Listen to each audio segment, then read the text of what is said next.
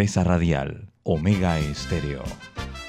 Son las 7 y 30 de la mañana, hora de un buen café y hora de Infoanálisis, el programa de información y análisis más profundo y actualizado de Panamá. Infoanálisis con Guillermo Antonio Adames, Rubén Darío Murgas y Milton Enríquez.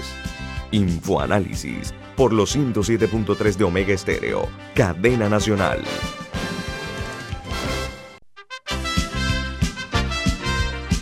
Muy, pero muy buenos días.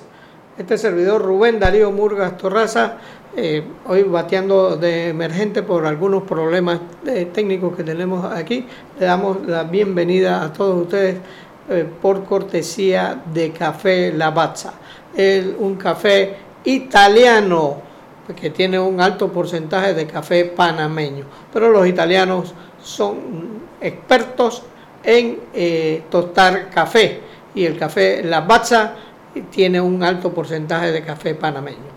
Le damos la, bienvenida a Info Análisis, el programa para la gente que piensa. En breve se unirán a nosotros eh, Guillermo Antonio Adames y eh, Milton Enríquez y también eh, dos invitados especiales que tenemos en el día de hoy, que es un, un día lleno de informaciones ¿Por qué? Porque el gobierno acuerda prorrogar concesión a Panamá por, por 25 años adicionales. Hoy hay noticias de todo tipo.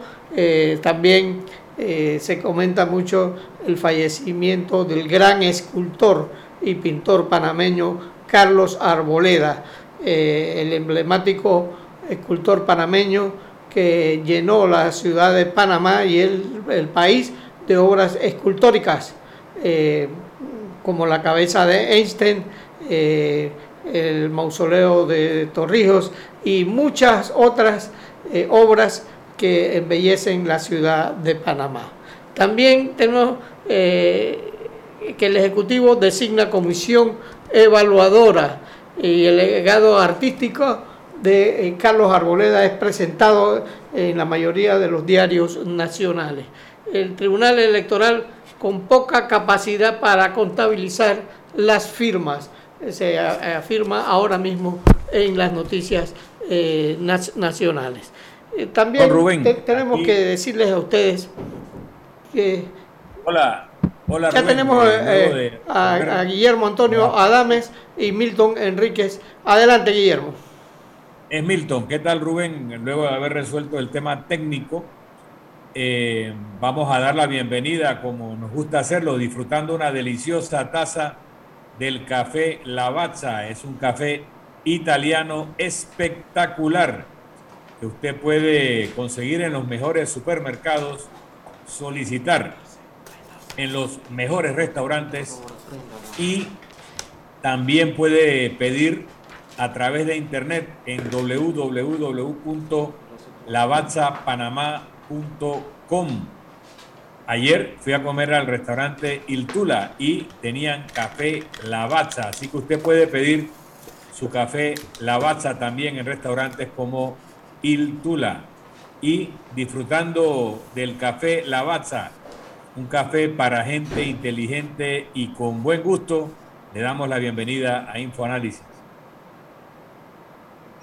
Podemos comentar a nivel internacional que Gran Bretaña rechazó reportes de que las fuerzas navales rusas habrían disparado eh, salvas contra uno de sus destroyers, uno de sus destructores. El Ministerio de Defensa de Rusia dijo que lanzó unas bombas de advertencia cerca del HMS Defender. El barco estaba navegando por las aguas del Mar Negro que Rusia reclama como propias luego de la anexión de Crimea en el 2014. Gran Bretaña, como otros países, consideran estas aguas todavía ucranianas.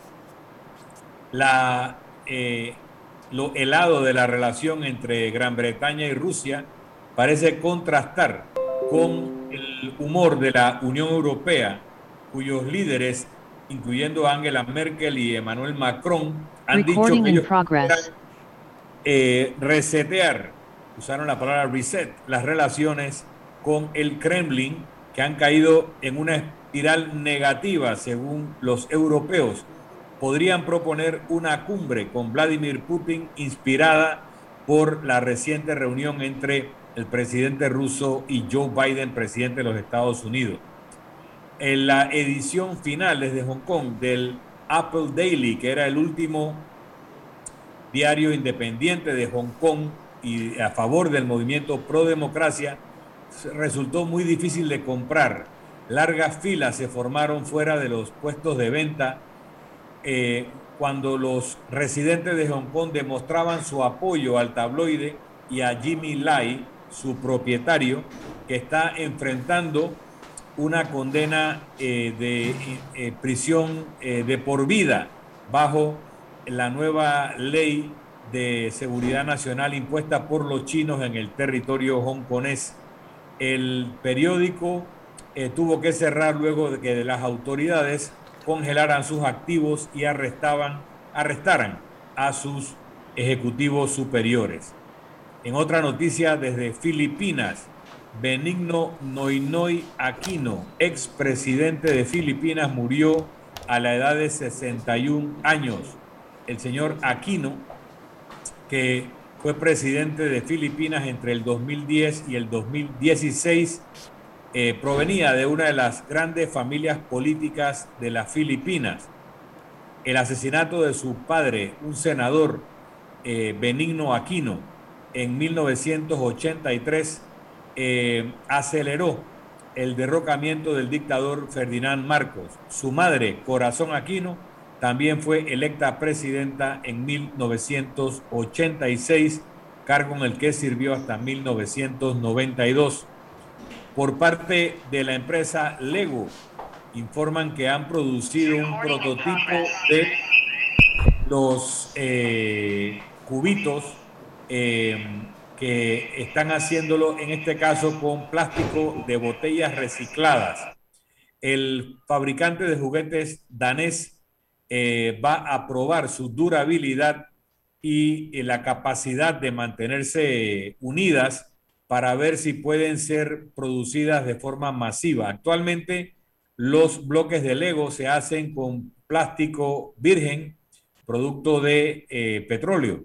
La firma eh, dice que una botella de plástico podría proveer suficiente material para 10 bloques de 2 por 4. Me imagino que tienen que probar si son seguros para los niños. También, si no son tóxicos, etcétera. Eso es parte, pero están moviéndose hacia un sistema de producción eh, con material reciclado para contribuir al tema del cambio climático.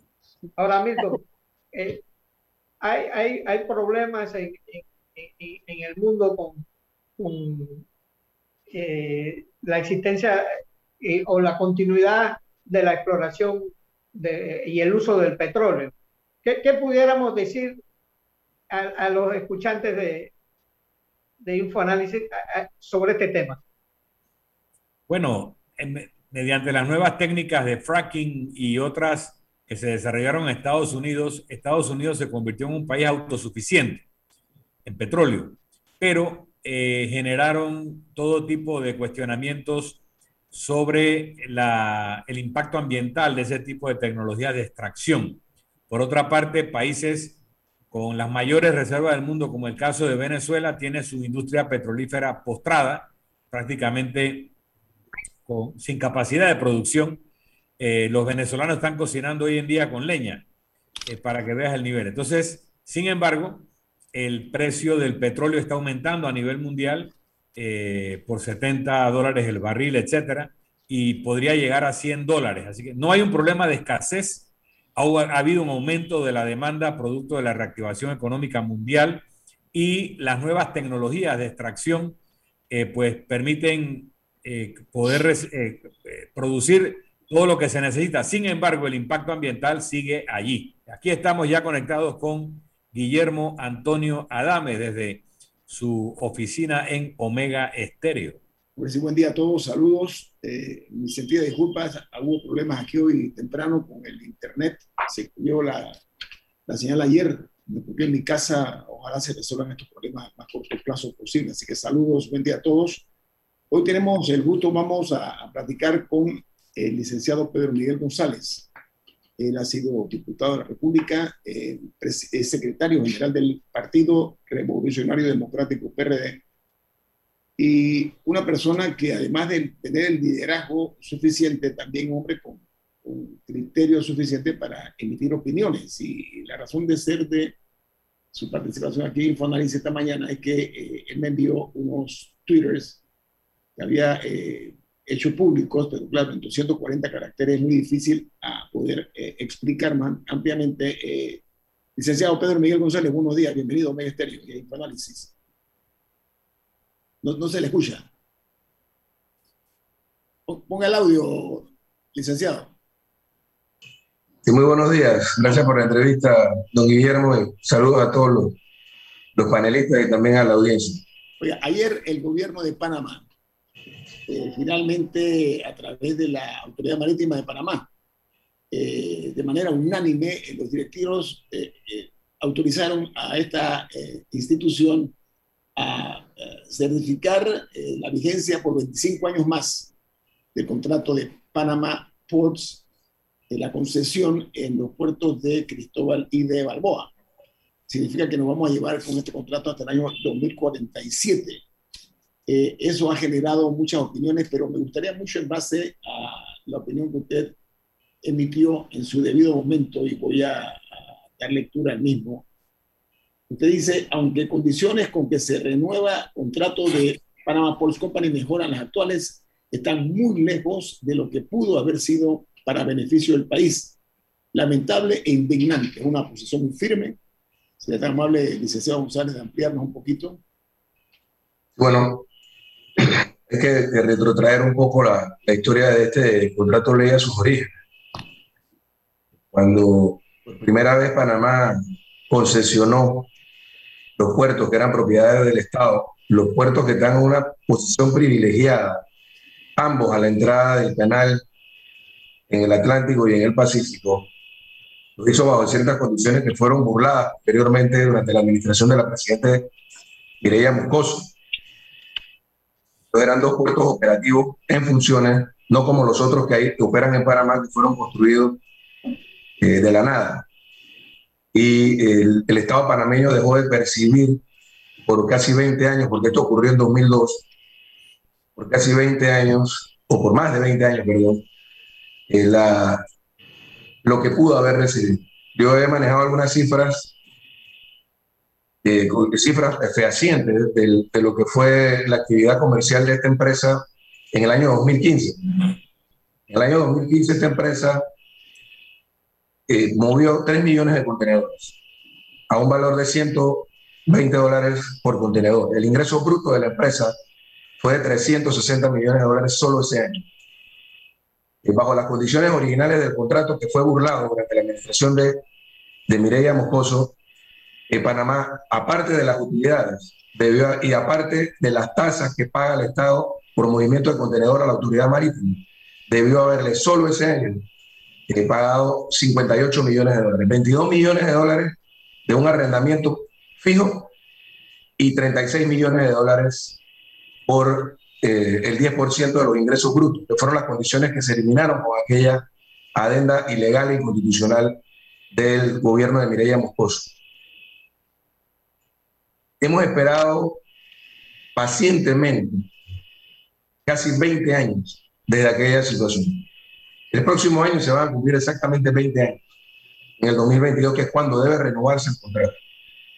Y lamentablemente no conseguimos que, el Estado panameño ejerciera todo lo que pudo haber hecho para lograr una mejor negociación.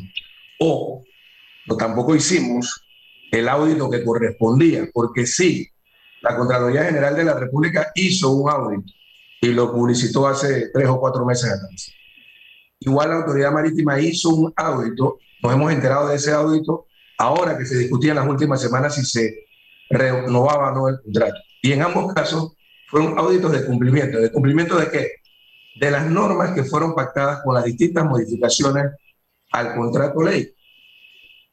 Eh, ellos, esta es una empresa que se la ha arreglado administración tras administración para burlar el cumplimiento del contrato. Y me explico.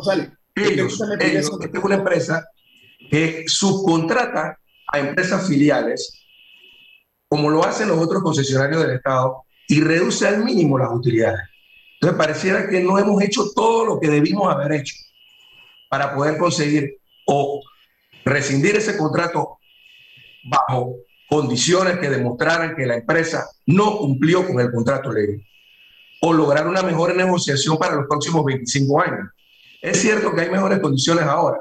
Se está hablando de que nos van a pagar una utilidad mínima anual de 7 millones de dólares.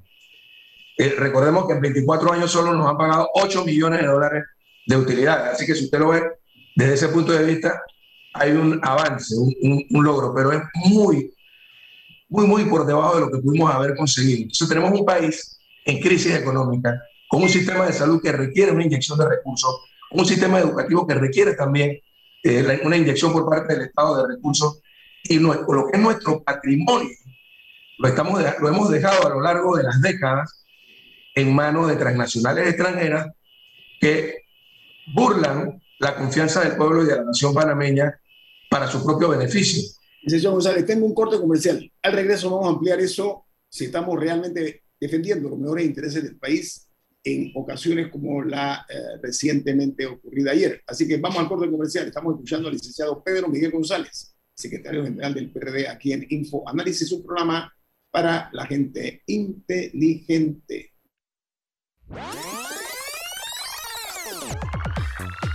Omega Stereo tiene una nueva app. Descárgala en Play Store y App Store totalmente gratis. Escucha Omega Stereo las 24 horas donde estés con nuestra nueva app.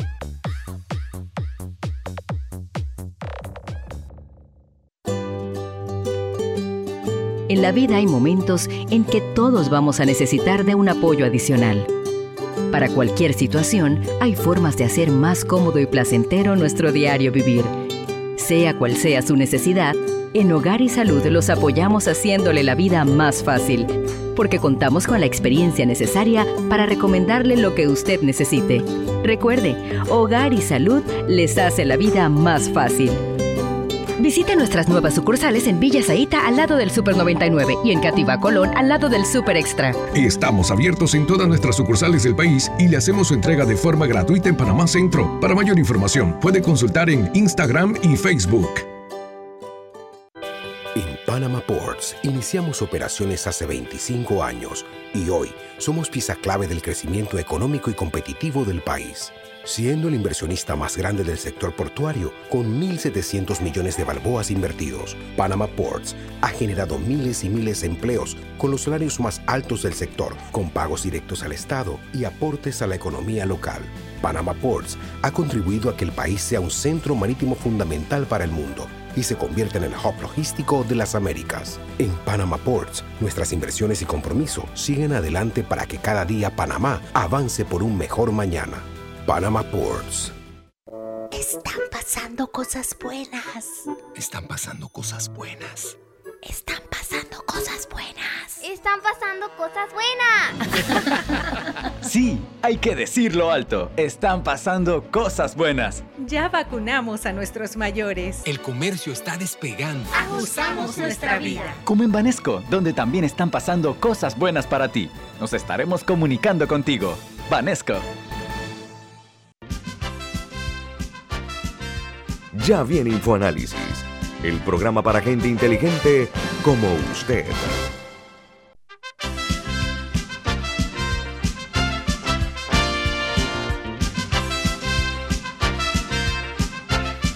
Amigos, de regreso aquí en InfoAnálisis. Don Rubén Burgas tiene un mensaje muy importante. Presten atención, por favor. Vento P.O. Box es la forma más segura y confiable de traer sus compras por Internet personales y de sus empresas. Servicio aéreo y marítimo semanal con entrega gratis. Seguimiento en vivo de sus pedidos por medio de nuestra app. Para más información, llame al 6255-4285. Repetimos, 6255 4285, Bento Pure Box, Bento con V de Veloz. Gracias, Rubén. Bueno, eh, Pedro Miguel González, secretario general del PRD, eh, eh, lo hemos invitado producto de unos twitters que él publicó. Lo invitamos, él aceptó gustosamente hablarle al país en esta cadena nacional, porque dentro de otras cosas que señala usted en el tweet, señor Pedro Miguel González dice, hubo tiempo suficiente para realizar el audito financiero que importantes sectores de la sociedad reclamamos, lo cual habría demostrado el timo a la nación y agreguen otro, seguiremos reclamando que Panamá logre los mayores beneficios de sus recursos naturales, como lo quiso Omar, Omar Torrijos, y las generaciones que lucharon por nuestra soberanía. Adelante, eh, señor Pedro Miguel González. Sí, bueno, bueno, ese ser un poco reiterativo lo que hemos venido planteando, eh, en medio de la crisis que vivimos, eh, luchamos los panameños muchas generaciones de panameños durante casi un siglo por lograr no solo recuperar el canal, sino recuperar todos los beneficios de nuestra posición geográfica. Entre ellos está el desarrollo marítimo y portuario del país. Y, y, en, la práctica lo que ha ocurrido en los primeros 25 años no es todo lo que pudiera ocurrir en beneficio del país. Y esperamos que en esta segunda etapa del contrato o bien encontráramos otro concesionario más leal o bien pudiéramos eh, eh, haber logrado mejores condiciones para los siguientes 25 años. Es importante que los panameños nos apropiemos de esas banderas. En esta generación eh, y en la futura, que logremos que realmente nuestros recursos naturales, entre ellos el, el desarrollo marítimo y portuario, sean para beneficio del país y no de transnacionales extranjeras solamente. Camila. Eh, uno de los mayores cuestionamientos, más allá de las condiciones, ha sido el rol del Estado durante esta negociación, entre comillas, ya que ha habido declaraciones o, posiciones por parte de la MP que casi pareciera que fueran la posición de la misma empresa. Eh, o sea, no hemos visto a un Estado combativo que verdaderamente diga aquí se va, aquí se va a pelear por esto. Entonces, eh, por ejemplo, la, directora de puertos, la AMP, dijo esta mañana en un noticiero local que la ampliación del canal no favoreció a los puertos. Yo no entiendo eso, cómo, o sea, cómo es posible que el Estado panameño presente esa posición. Entonces, ¿qué es lo que está fallando? ¿Es que el Estado no tiene interés en negociar ese contrato o es que tuvimos malos negociadores que hicieron un contrato del cual el Estado no se, ahora supuestamente no se podía escapar? tiene que ser una de las dos, porque no es que perdimos un arbitraje, no es que peleamos y al final perdimos un arbitraje, es que pareciera que no dimos la pelea.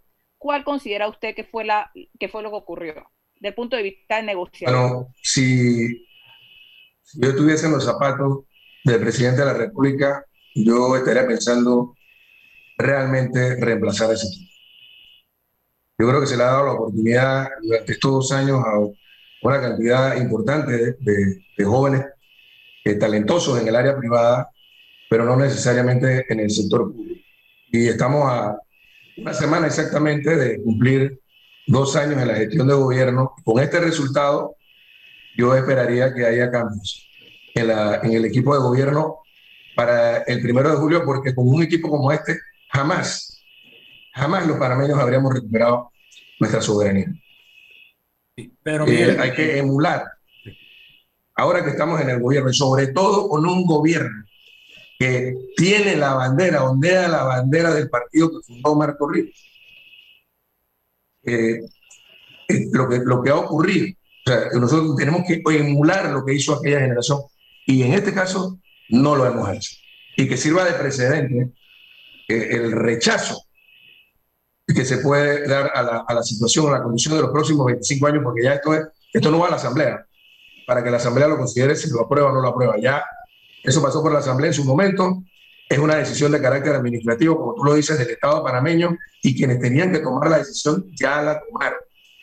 Entonces, ahora lo que corresponde a lo que resta de esta administración y a las administraciones subsiguientes durante los próximos 25 años es hacer que la empresa cumpla el contrato como no lo vinieron cumpliendo. Y, lograr, si no se hizo antes de esta negociación, con posterioridad, lograr el audito financiero que estoy seguro va a demostrar cómo han venido timando a la nación, como otros concesionarios del Estado en otras áreas del desarrollo nacional, cómo han venido timando a la nación durante casi 25 años.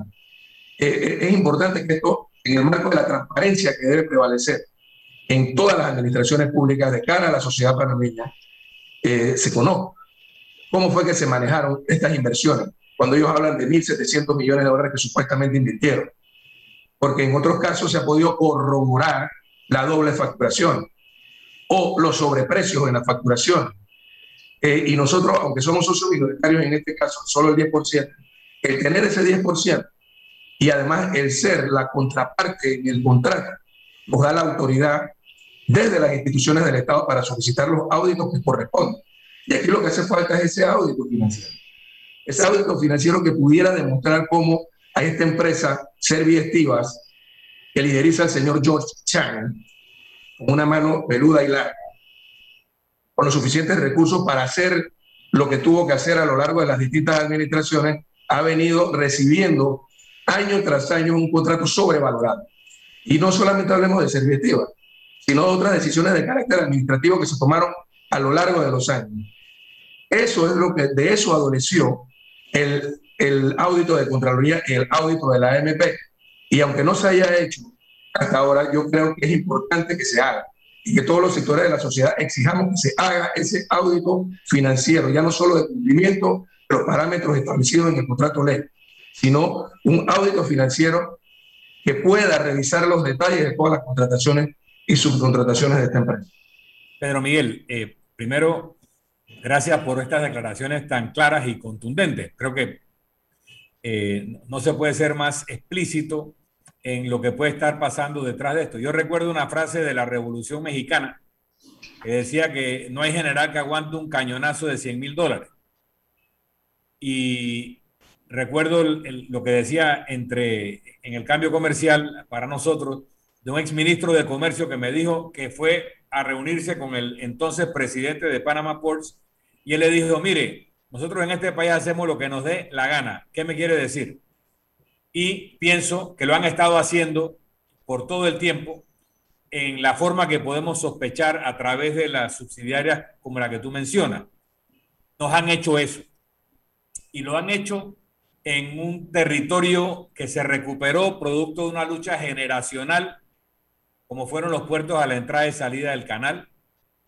Pero hay otra parte del país que también fue muy querida para el fundador o líder inspirador del PRD, Omar Torrijos, es la zona de Coclecito.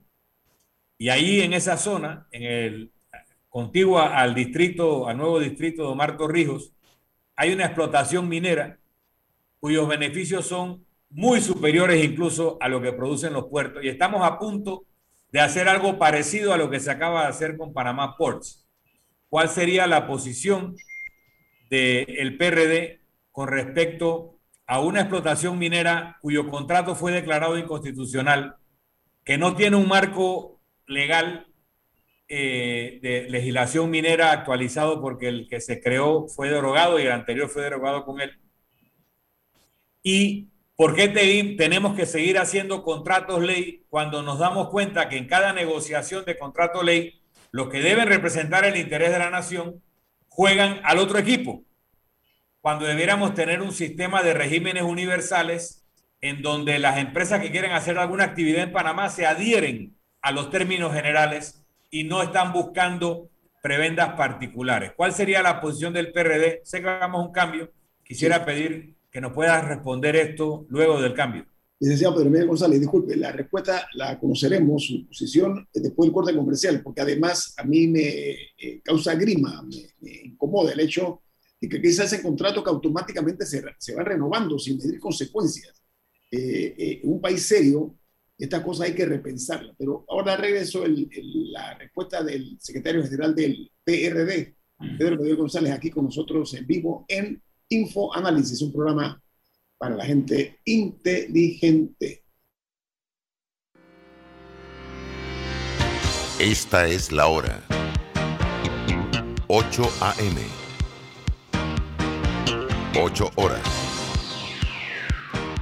Omega Estéreo, 40 años con usted en todo momento.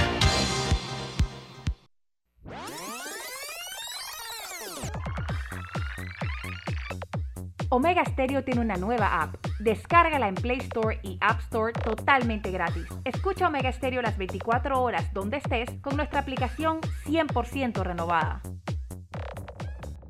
Recargar en miclaro.com.pa es fácil, rápido y seguro. Hazlo en tan solo tres pasos. Ingresa tu número, elige el super que quieras, pon los datos de tu tarjeta y listo. ¡Claro! Banco Aliado te acompañamos en tu crecimiento financiero. Junto a nuestras subsidiarias en Aliado Factoring, brindamos la liquidez inmediata. En Aliado Seguros te protegemos en tus proyectos. En Aliado Leasing equipamos tu negocio como lo merece. Y en Finacredit te apoyamos siempre. Banco Aliado, aquí estamos para ti. Síguenos en nuestras redes sociales como arroba Banco Aliado y visítanos en nuestra página web bancoaliado.com.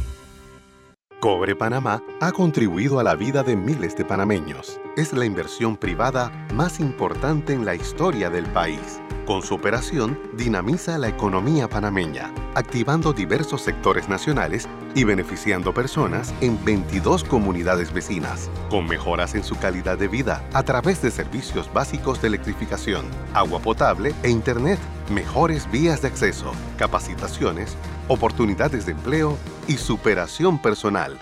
Cobre Panamá. Estamos transformando vidas. Ya viene InfoAnálisis, el programa para gente inteligente como usted.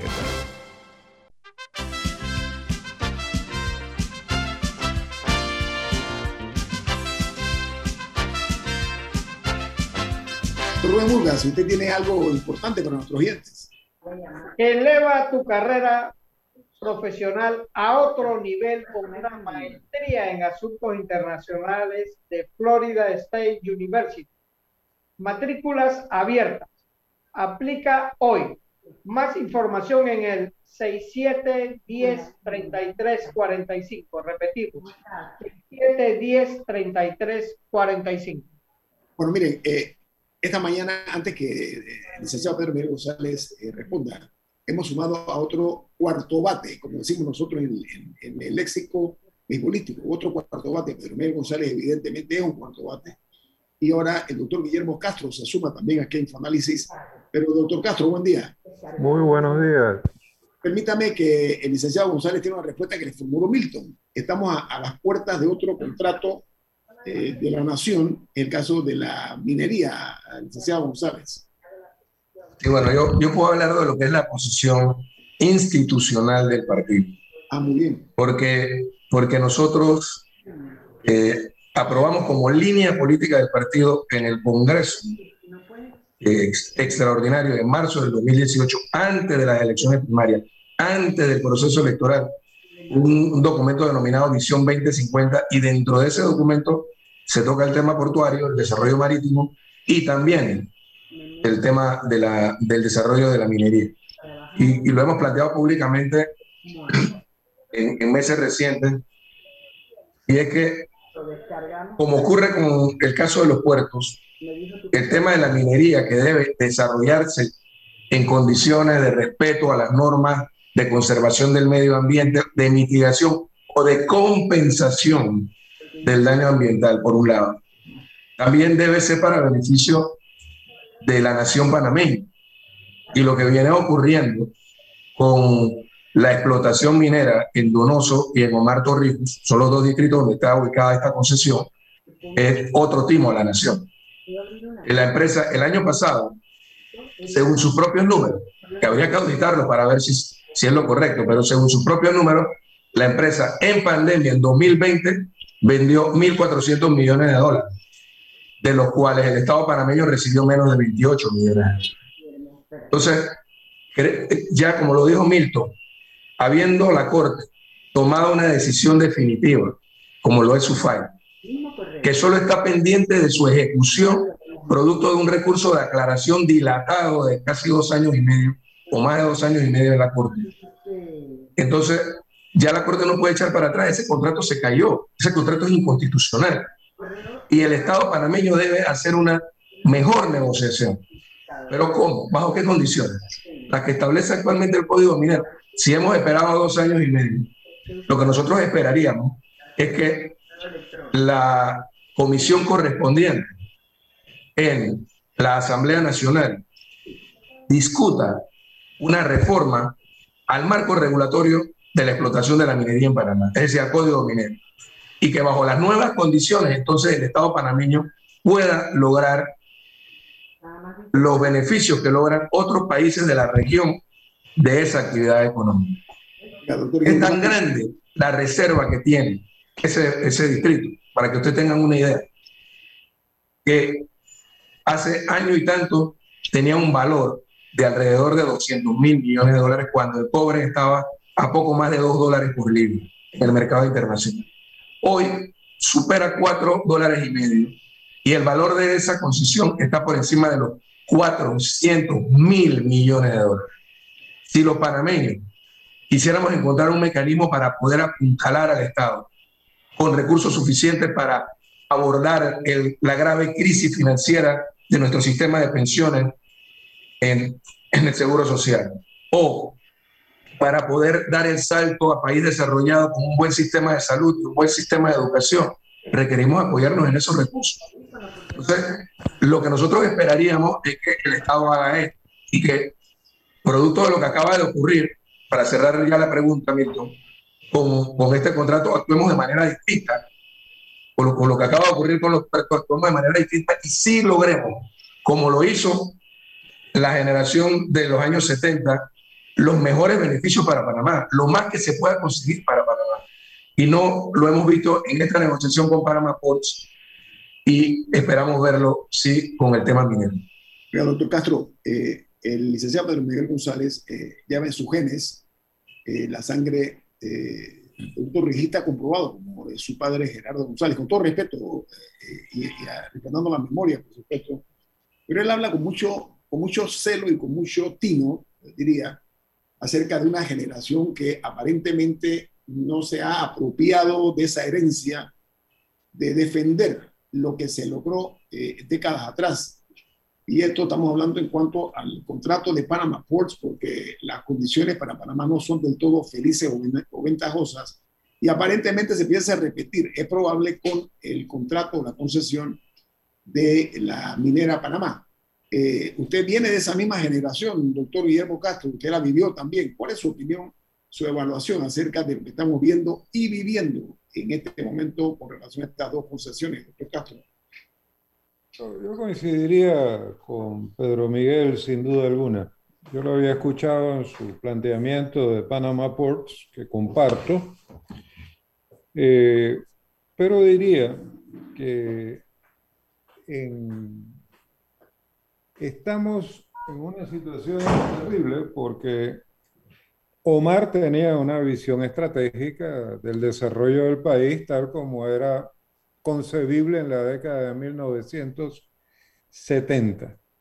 Esa década, el tiempo histórico en que ese pensamiento tenía plena validez, ya pasó. Estamos en otro tiempo histórico.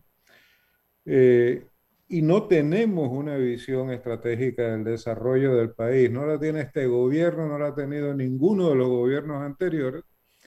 Y el único que dio muestras de, esa visión y de la necesidad de organizar el Estado en función del futuro fue Ernesto Pérez Valladares, cuya obra de reforma del Estado fue desmantelada inmediatamente por su sucesora. Ahora, fíjate, yo creo que aquí faltan elementos en el planteamiento del problema. La mayor riqueza de Panamá está en su biodiversidad. Eso ya no es una ventaja comparativa. Con el desastre ambiental global, esa es una ventaja competitiva. Eso está asociado, por supuesto, a la abundancia de agua y ambos están asociados a la riqueza de los ecosistemas panameños de tomar la decisión que se está tomando y que sospecho que va a terminar siendo justificada de una manera u otra, eh, ya ni siquiera significa conseguir dinero que necesitamos con urgencia hoy para ver qué hacemos pasado mañana cuando tengamos los problemas. No es pan para hoy y hambre para mañana. Es peor, es mendrugos para hoy y destrucción irreparable para mañana. Creo que se nos están yendo de las manos y uno pensaría que un gobierno que haya heredado el nivel de compromiso y la visión de estrategia de Omar Torrijos, estaría planteándose más bien cómo mejorar, por ejemplo, la organización territorial del país, cómo garantizar la base de condiciones naturales indispensables para el funcionamiento del canal y cómo aprovechar, por ejemplo, nada más el nuevo puente sobre el canal en el Atlántico para introducir un corredor de agua dulce a Colón que permita tener hacer de Agua Dulce un puerto auxiliar del canal.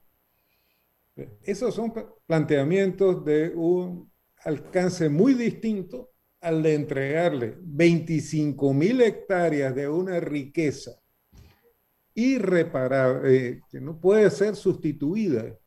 No es un problema de reforestar después, los ecosistemas no se reforestan, son el producto de una evolución de millones de años. Eso no tiene nombre. O sea, eso es realmente tirar el futuro por la borda. Tenemos una buena noticia, muy modesta por comparación con la danza de millones que hay en torno a estos temas. El Estado acaba de asignar eh, una cantidad bastante limitada de recursos, pero muy importante, para crear tres centros de investigación y de desarrollo eh, desde Senacit. Uno en temas de tecnología de la información, otro en temas de biomedicina, otro en temas de, agricultura protegida. El director de Senacit está demostrando a plenitud y organismos de la sociedad civil como Ciencia en Panamá están demostrando a plenitud que la ciencia debe ser una fuerza productiva de primer orden en el desarrollo del país, dentro de una visión estratégica como esta.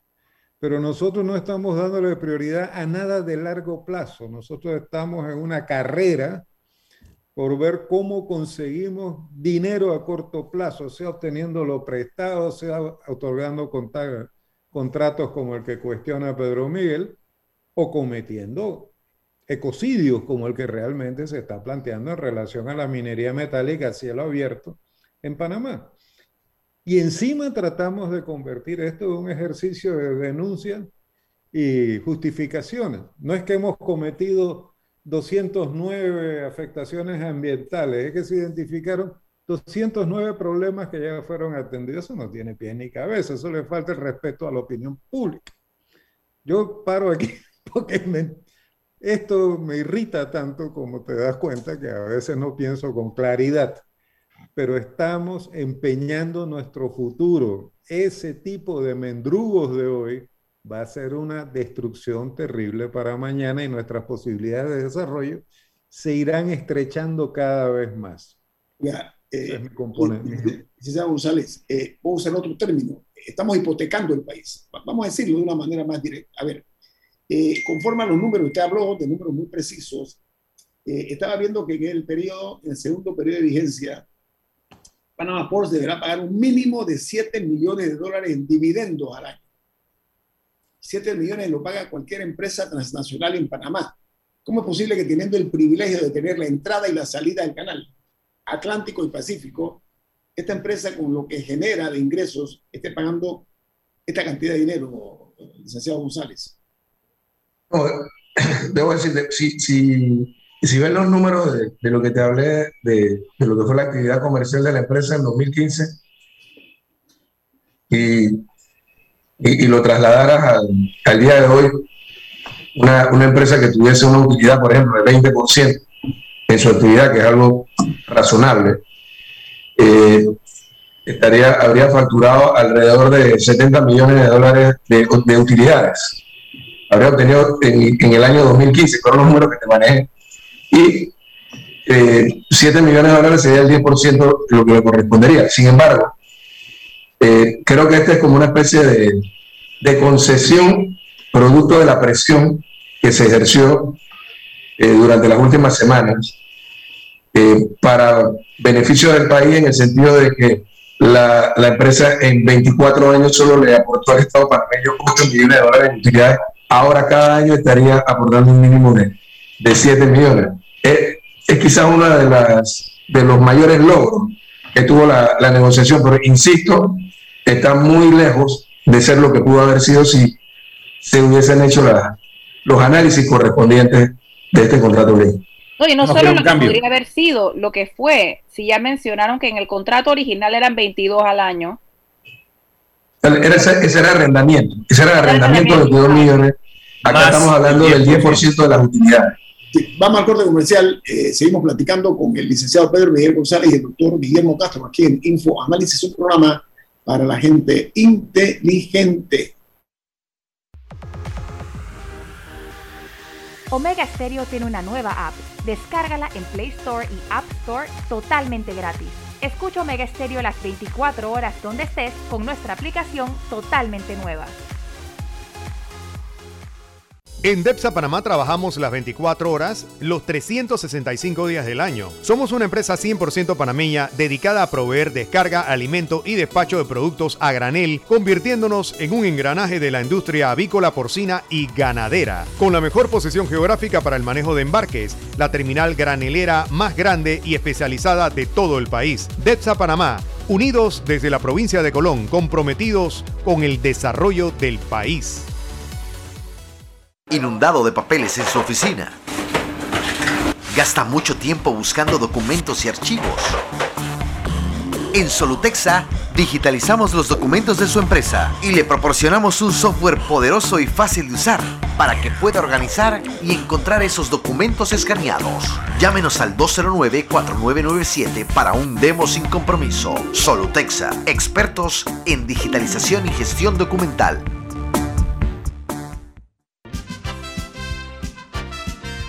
Ya viene InfoAnálisis, el programa para gente inteligente como usted.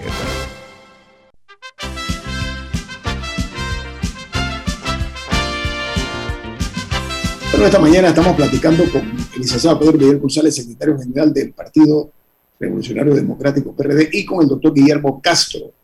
Ambos están analizando con nosotros el tema del el contrato eh, o la concesión eh, por 25 años más de manera automática a Panama Ports Company y de cara a otra negociación también que tiene que ver con nuestros recursos naturales. Estamos hablando de la minería. Eh, Milton. Sí, yo estoy escuchando a Pedro Miguel y a Guillermo Castro, que son dos PRD de pura cepa. Que los estoy escuchando su análisis y parece que fueran dirigentes de la oposición.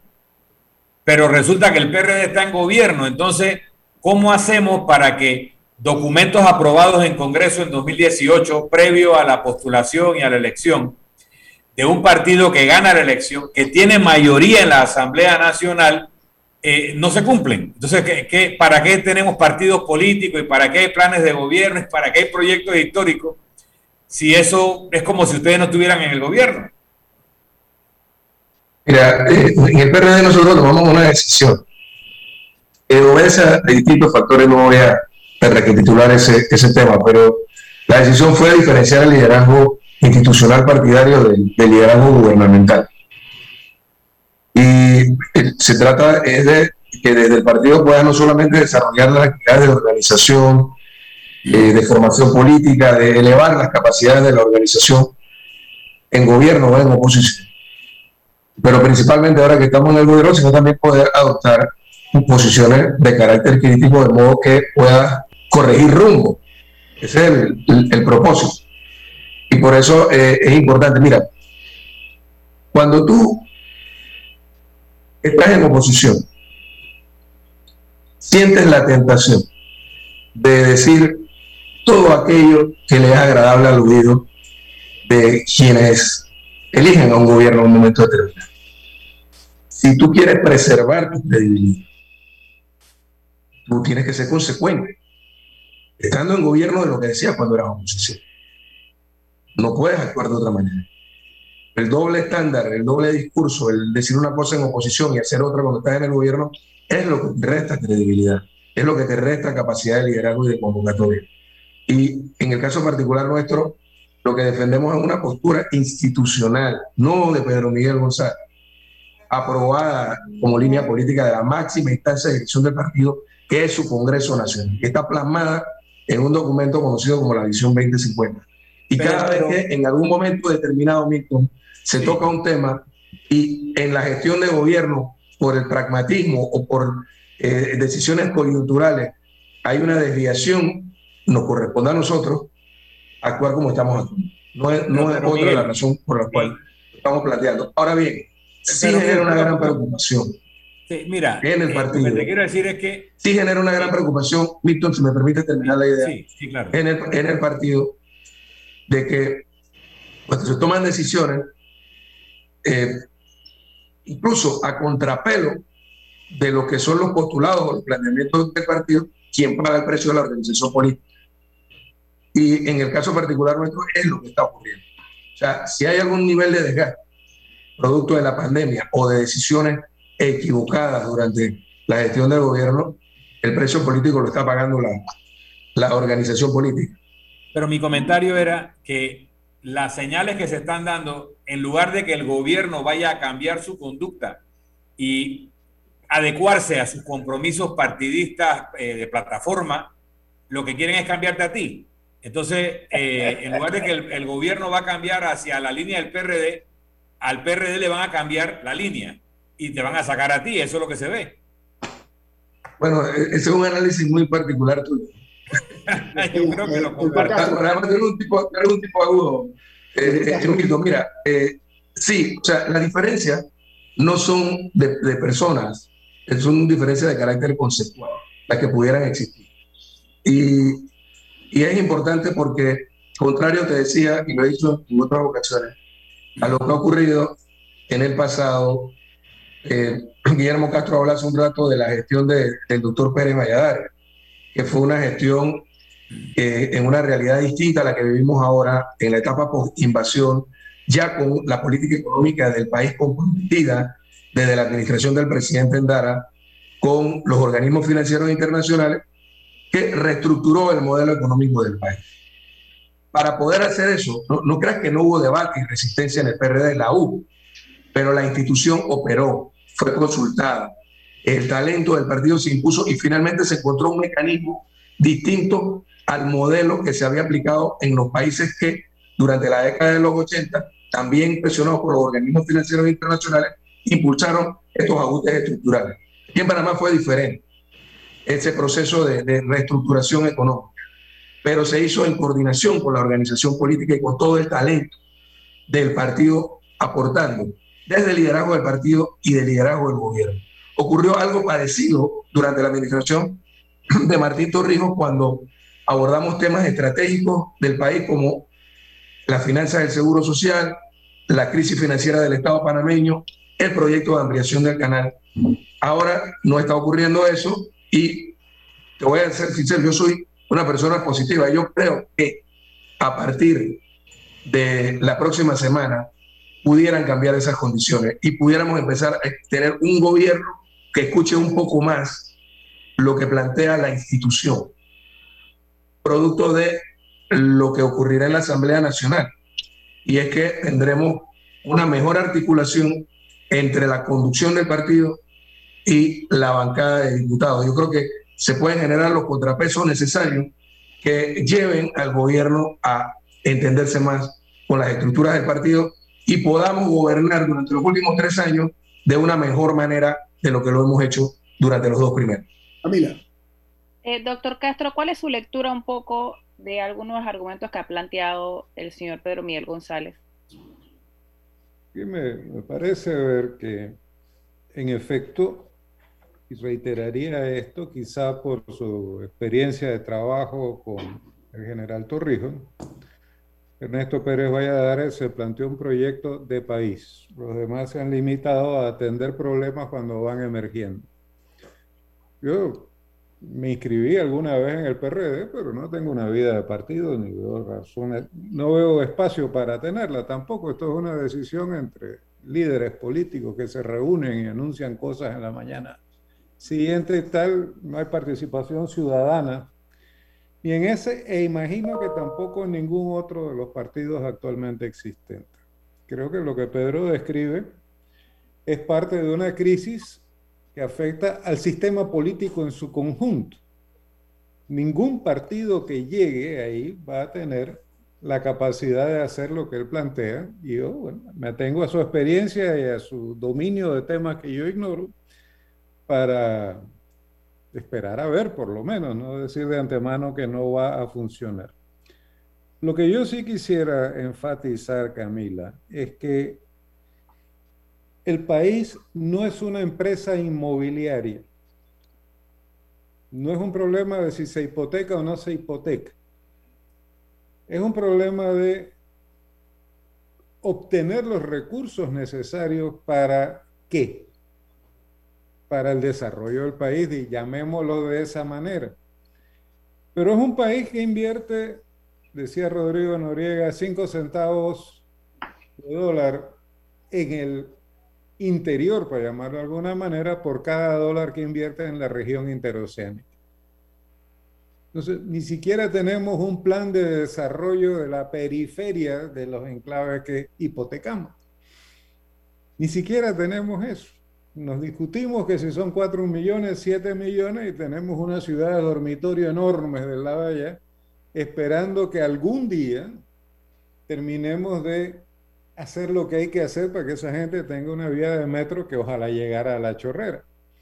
Entonces, las soluciones a los problemas del país se postergan una, los problemas estratégicos del desarrollo se postergan una y otra vez mientras vamos negociando pequeños alquileres, pequeños a escala nacional, por supuesto. Si estamos hablando de hipotecar, eh, lo que estamos hipotecando es el futuro de esa comunidad humana a la que llamamos Panamá. Oiga, eh, pero, eh, un minuto, una reflexión final, eh, señor Yo tengo un corte comercial, ya tengo que acabar el programa, sobre la posibilidad de que Panamá mejore, mejore las condiciones en cuanto a los privilegios que nos ha donado gratuitamente la naturaleza, la posición geográfica, etcétera. Cómo podemos hacer para que haya mayor conciencia de sacar mayor rédito o beneficio para el país, no para terceros. Involucrando a la población en el problema, estamos invirtiendo un montón de tiempo y esfuerzo en una discusión que a mí me parece más o menos inútil, porque no creo que va a funcionar, de constituyente paralela, constituyente originaria, pero no está, en la cual la población no, no, está involucrada realmente. Firmarán o no firmarán, quizá lleguen o no lleguen, pero no estamos hablando de la planificación del futuro del país, de la discusión comunidad por comunidad sobre sus expectativas de futuro, de la consulta a la intelectualidad panameña y a los científicos panameños sobre los límites para el desarrollo, para el crecimiento económico en Panamá en las actuales circunstancias y las ventajas comparativas que habría que hacer competitivas. Este país está lleno de talento, pero ese talento ha sido sistemáticamente excluido de toda discusión sobre el futuro, que han quedado reservadas en cúpulas partidarias. E, ese, me parece un buen cierre. Eh, yo quiero invitarlos, eh, de repente la próxima semana, si bien tienen, continuar esto, porque creo que eh, se han realizado importantes aportes. Lamentablemente el tiempo es un tirano, así que tengo que despedir el programa. No se vayan, que viene Álvaro Alvarado con su programa Sin Rodeos, aquí en Omega Estéreo. Nuestro sentido de agradecimiento al licenciado Pedro Miguel González y al doctor Guillermo Castro por su generosidad y por su eh, impronta en cuanto a crear conciencia en nuestro país. Si es que queremos a Panamá, defendamos al país. Don Milton. Nos vamos, pero lo hacemos disfrutando una deliciosa taza del café Lavazza, un café italiano espectacular. Café Lavazza, un café para gente inteligente y con buen gusto. Despide Infoanálisis. Bueno, nuestro sentido de agradecimiento por la compañía de Pedro Miguel González, eh, Guillermo Castro y a ustedes por su generosidad de acompañarnos. Don Milton, nos vamos. Y nos vemos, don Rubén. Hasta mañana. Hasta mañana. Ha terminado el infoanálisis de hoy. Lo esperamos mañana, de 7 y 30 a 8 y 30 de la